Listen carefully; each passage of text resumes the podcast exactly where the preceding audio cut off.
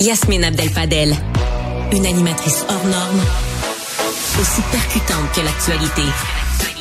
Grande stratège, elle décortique les messages et analyse les non-dits. Méthodique, elle regarde chaque détail à la loupe.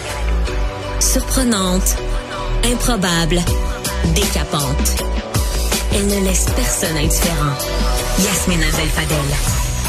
Bon, bon, bon, la chicane est pognée entre François Legault et la mairesse Plante. Encore une fois, ça s'accuse de pas défendre le français. François Legault appelle, euh, appelle euh, euh, Madame Plante à défendre le français.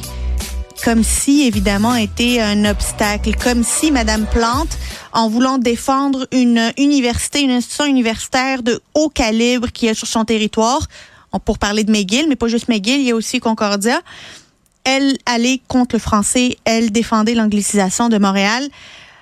Je sais pas qu'est-ce qu'on gagne là-dedans à diviser puis à exclure dans la bataille contre euh, en fait la bataille pour le fait français au Québec. La bataille là, elle doit être faite pour le français, pas contre les autres, pas contre Valérie Plante. On ne peut pas se permettre de perdre aucun joueur dans cette bataille-là. On peut pas se permettre de soustraire dans cette guerre-là. On peut pas se permettre de se diviser, de se pointer du doigt puis d'en faire des enjeux politiques. Il s'agit de l'avenir de notre identité comme peuple francophone en Amérique du Nord. Est-ce que depuis les accusations de M. Legault contre Mme euh, Plante, là, le français est mieux protégé? Non. Évidemment que non.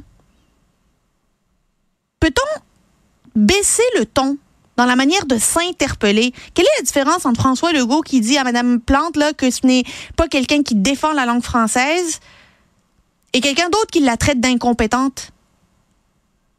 Moi, là, je suis écœurée que la langue française soit devenue une arme entre politiciens. La langue française ne devrait pas être une arme contre les politiciens. La langue française devrait être le combat de tous les politiciens. Et ils devraient tous se considérer comme des frères d'armes dans ce combat-là des ennemis, pas des adversaires. Il n'y a personne qui travaille pour l'anglicisation de Montréal. Il n'y a personne qui dit Ah, moi, ce matin, qu'est-ce que je peux faire pour que le français disparaisse au Québec puis disparaisse à Montréal? On peut-tu arrêter de se pointer du doigt et se mettre au travail? Merci. Bienvenue à Cube.